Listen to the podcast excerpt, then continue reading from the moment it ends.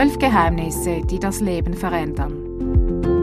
Ein Podcast der neuen Zürcher Zeitung. Folge 8. Wie werde ich disziplinierter? Jeder von uns möchte doch manchmal etwas disziplinierter sein. Sei es beim Aufräumen, beim Lernen oder bei der Ernährung. Wo es ohne Disziplin gar nicht geht, ist im Sport. Sarah Meyer kennt das gut. Sie hat es im Eiskunstlauf weit gebracht. Vor acht Jahren wurde sie Europameisterin. Dann trat sie zurück und arbeitet heute als Journalistin. Im letzten Jahr heiratete sie den erfolgreichen Triathleten Jan van Berkel. Ich bin Anja Knabenhans und ich treffe Sarah und Jan van Berkel in einer Eishalle. Da, wo Eisprinzessinnen ihre Pirouetten üben. Meine erste Frage an die beiden. Wie schwierig ist es, im Sport diszipliniert zu sein? In meiner Spitzensportkarriere fiel mir das eigentlich meistens leicht, weil man hat dann einen Plan und Ziele und ja, man weiß, was dazugehört. Es gab aber natürlich auch Phasen, wo es mir leichter fiel und andere Phasen, so sagen wir mal so in der Pubertät, wo es vielleicht ein bisschen schwieriger war. Oder auch, wo ich Verletzungen hatte und, und es nicht so einfach war, die Disziplin aufrechtzuerhalten. Also ich bin ja noch aktiv und ähm, Disziplin in unserem Sport ist sicher äh, Grundvoraussetzung für den Erfolg. Aber äh, ich würde mal sagen, es fällt mir relativ leicht, mich auf die wichtigen Dinge zu konzentrieren und äh, Disziplin bedeutet auch nicht vollständigen Verzicht für mich. Also das bedeutet auch Raum zu geben für Genuss und deshalb fällt es mir äh, über längere Zeit eigentlich leicht, Disziplin walten zu lassen. Der Genuss, der bedeutet für mich, dass ich mir Zeit gebe mit Leuten, die mir nahestehen oder eben auch mir etwas gönne, das nicht in meinem Ernährungsplan stehen würde. Sowas, aber äh, ich glaube, die kleinen Zückerchen, die man sich dann gibt, die machen es dann schon auch manchmal einfacher. Ich war relativ erfolgreich bis so ja 14, 15. Ich dachte, es geht immer so weiter und ich wusste gar nicht, was Disziplin wirklich heißt und was man alles dafür machen muss, um erfolgreich zu sein. Und es gab nicht einen speziellen Punkt, wo die Disziplin dann plötzlich oder ja kam. Es war so Schritt für Schritt, als ich gesehen habe, wie andere trainieren und dann schon auch, wie ich Fortschritte mache. Das ist sowieso für mich kleine Ziele zu, sich zu stecken und sie dann zu erreichen. Das motiviert auch und so ja ist man dann automatisch disziplinierter oder wenn ich sehe, was andere können, dann wollte ich das dann auch und der Weg dahin ist dann natürlich eben mehr zu trainieren, disziplinierter zu sein. Nicht nur mehr zu trainieren, sondern eben auch halt strukturierter, ähm, vielseitiger. Ja. Als Sportler verbringt man sehr viel Zeit mit sich selber in Selbstgesprächen. Ich als Triathlet dann auch wirklich mit mir selber auf dem Rad, stundenweise in den Bergen. Und äh, da lernt man sich selber sehr gut kennen und ähm, weiß dann auch, wie man funktioniert. Und weiß, was einem gut tut und welches Maß äh, an Disziplin es braucht und wie man auch dahin kommt, was einem hilft, disziplinierter zu sein. Mir hilft es zum Beispiel auch sehr zu wissen, dass sehr viele Leute für meine Ziele Opfer geben und dementsprechend ich, wenn ich jetzt das nicht diszipliniert durchziehe und mich nicht sehr fokussiert auf das Ziel vorbereite, dann auch deren Opfer, die sie bringen für mein Ziel, nicht ehre. Sarah trägt mein Ziel mit und macht es zu einem Teil zu ihrem auch. Also mein Umfeld trägt es mit und ich glaube, das ist am Schluss, was es ausmacht, oder? Es ist immer eine schwere Frage, ob man jetzt wegen dem Sport so ist oder ob man vielleicht im Sport so war, weil man sowieso schon so ist äh, vom Charakter her. Also ich kann das schwer beantworten. Was ich weiß, dass ich sicher äh, hyperaktiv zum Beispiel schon als Kind war und darum vielleicht auch den Sport gesucht habe. Aber ja, das Strukturierte, ob, ob ich jetzt das gelernt habe durch den Sport, ich kann das fast nicht sagen. Ja. Also ob man mit Disziplin zur Welt kommt, das würde ich eigentlich verneinen, weil ich würde eher sagen, dass es einfach Leute gibt, die prinzipiell eher ausgeprägte Fähigkeiten haben und dann diese durch das Leben und durch die Entwicklung in der Jugend und in der Pubertät dann einfach verfeinern und über das ganze Leben verfeinern. Und äh, ja, wie Sarah vorher gesagt hat, ich denke, die, ob du jetzt ein erfolgreicher Sportler bist, weil du diszipliniert warst, oder ob du wegen dem Sport diszipliniert geworden bist. Ich würde sagen, es ist eine sehr schöne Mischung davon. Und äh, dass man seine Fähigkeiten findet im Sport und dann verfeinert. Disziplin im Sport ist das eine. Aber ziehen Sarah und Jan van Berkel das auch in ihrem übrigen Alltag durch?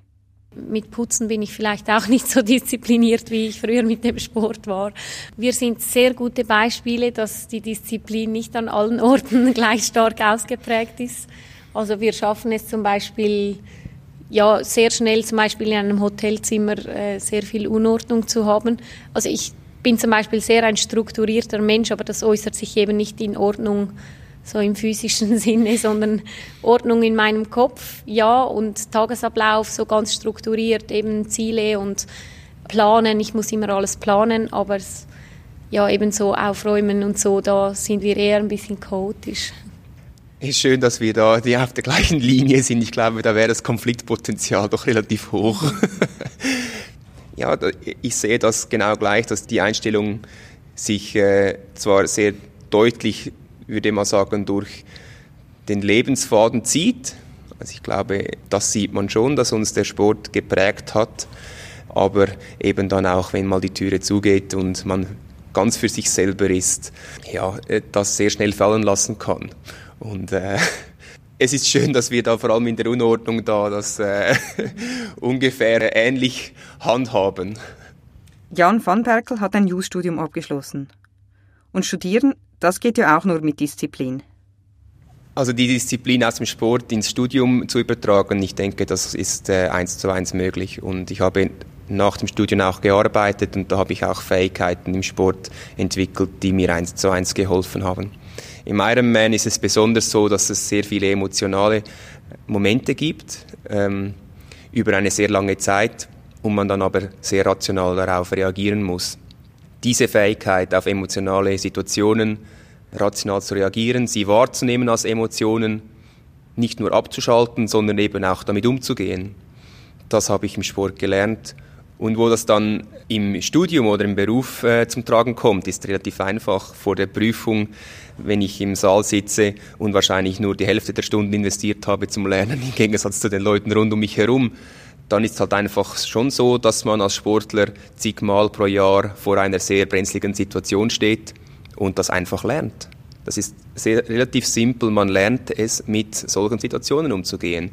Und es gibt dann da kein Musterbuch, das einem eine Lösung gibt, sondern ich bin überzeugt, dass man sich dann eben kennenlernt und dann selber Lösungen entwickelt und dementsprechend dann solche Situationen besser meistern kann.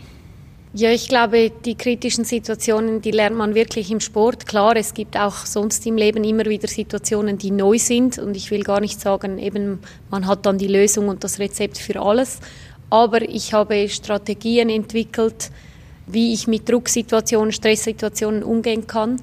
Und ich kann mich dann auch daran erinnern, okay, da habe ich das auch geschafft. Also ich glaube, die Erfahrung hilft einem dann eben zu reagieren in gewissen Situationen, was nicht heißt, dass es immer einfach ist, aber einfach, dass man selten vielleicht total verzweifelt ist und nicht mehr weiter weiß, sondern dann, ja, ich wende das eigentlich noch oft an, so die Strategien, die, die ich aus dem Spitzensport gelernt habe.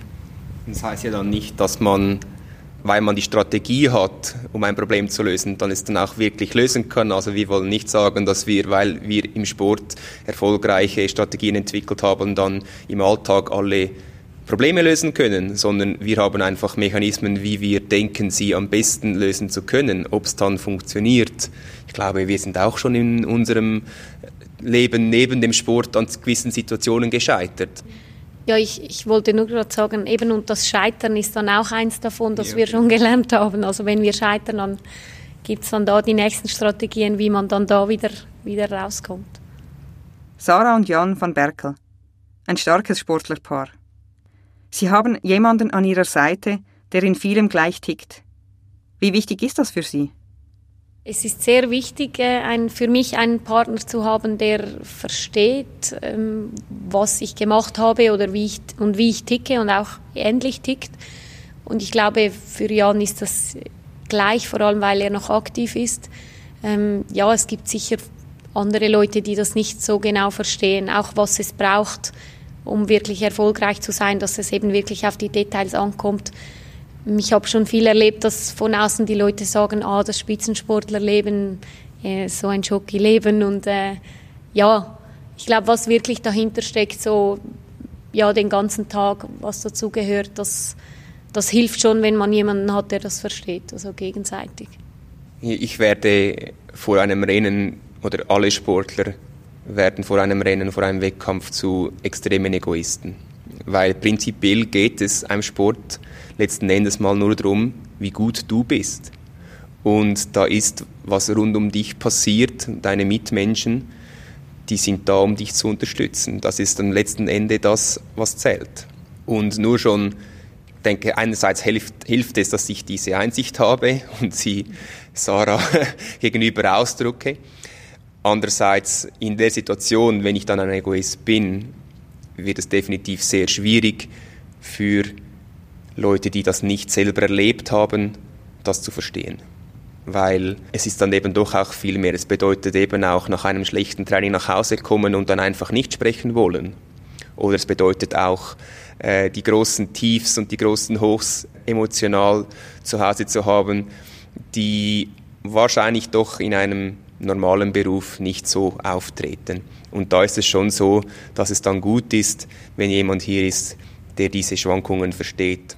Zu den Dingen, die Außenstehende vielleicht nicht wahrnehmen oder auch nicht äh, ja, verstehen können, gehört zum Beispiel, dass er wirklich halt immer auf die Ernährung achten muss und da, da liegt dann halt auch nicht äh, einmal Auswärtsessen zum Beispiel drin, weil das vielleicht nicht in den Plan passt oder wenn ich meine Fingernägel lackiere, dann gehe ich vielleicht auf den Balkon, weil das für seine Atemwege nicht gut ist. Oder ja, es gibt äh, halt so ganz viele kleine Beispiele oder eben wenn ein Training schlecht lief oder wenn er einfach so erschöpft ist, dann sich umziehen, eben um noch etwas Soziales zu unternehmen und einfach sich in normalen, also in normale Kleider zu schlüpfen, das ist dann schon zu anstrengend, weil der Körper einfach wirklich K.O. ist. Ja, bei mir waren es vielleicht andere Sachen. Bei mir war es, dass ich äh, jeden Abend noch eine Stunde meine Füße pflegen musste mit Fußbad und Hornhaut entfernen und Pflastern und Salben und da und dort. Und ähm, ja, dass dann vielleicht die Schuhwahl nicht unbedingt für Styling äh, ausgewählt wird oder das sehr modisch aussieht, sondern einfach was gerade geht. Und Ackputz im Sommer ist da zum Beispiel dann auch äh, angebracht und ja, da könnte man, glaube ich, ein ganzes Buch schreiben. Auf dieses Buch freuen wir uns, Sarah van Berkel. Und was ist denn nun der Tipp, um wirklich disziplinierter zu werden? Wenn du disziplinierter sein möchtest, wäre mein Tipp ähm, oder zwei Tipps, mit Zielen zu arbeiten. Also das funktioniert für mich besonders gut. Es ist ja so, dass man sollte eigentlich wie der kurzfristigen Belohnung widerstehen können für die langfristige Belohnung. Also ich denke an mein langfristiges Ziel, das ich erreichen möchte und widerstehe dann äh, irgendwie länger zu schlafen oder vielleicht der Schokolade oder was es dann auch immer ist. Ja, dass man sich einfach diese Ziele, die man hat, wirklich verinnerlicht, sich auch vorstellt, wie man sich dann fühlt, ähm, wenn man das erreicht hat.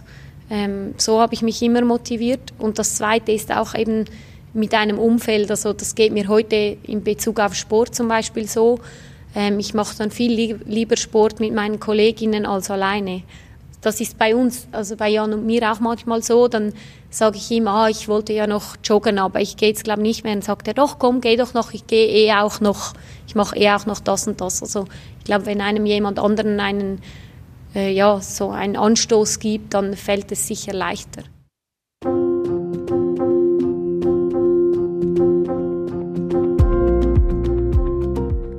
Zwölf Geheimnisse, die das Leben verändern. Ein Podcast der neuen Zürcher Zeitung.